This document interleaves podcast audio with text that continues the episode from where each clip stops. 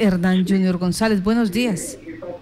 Martica, ¿qué tal? Muy buenos días. Saludo cordial a usted, a todos los oyentes de Contacto Noticias a esta hora de la mañana. Nos separan 25 eh, horas y 40 minutos de lo que será el banderazo de la Vuelta del Porvenir y el Tour Femenino que se va a desarrollar desde el 15 hasta el 18. Ya en el Hotel Estelar esta mañana tuvimos la oportunidad de hablar con el presidente de la Federación Colombiana de Ciclismo, el doctor Mauricio Vargas, frente a lo que va obviamente acontecer. El hecho histórico de la presencia de más de 150 jóvenes de 16 años que constituyen el futuro del ciclismo colombiano y que estarán eh, presentes en las calles del departamento de Casanare, arrancando en la primera etapa de 94.5 kilómetros desde el Parque Ramón Nonato Pérez y con final en Paz después de una etapa de 90 kilómetros hacia Támara el día miércoles.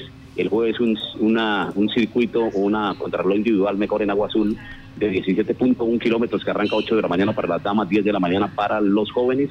Y el viernes el cierre de la carrera con un circuito de 60 kilómetros para las damas que arrancan 8 de la mañana, parten las niñas desde las 8 de la mañana el viernes y a las 10 de la mañana los jóvenes de 16 años que harán un recorrido de 80 kilómetros. Ese es eh, obviamente el movimiento que habrá desde mañana martes y hasta el próximo viernes y la expectativa generada con estos ciclistas colombianos que van a constituir a futuro lo más grande del ciclismo de nuestro país. Recordemos que esta carrera arranca en 1985 con Efraín Rico como el primer triunfador hace 35 años y esperemos que la fiesta deportiva aquí se viva con todos sus detalles, obviamente, y nuestros oyentes escuchando Yo Estéreo. Mañana arrancaremos la transmisión desde muy temprano, 8 y 30 de la mañana, con un especial, con voces, con protagonistas, con historia de lo que es esta vuelta, obviamente, del porvenir y el tour femenino y en el desarrollo de la carrera estaremos con plena disposición, entregando todos los detalles del cumplimiento de cada una de las etapas.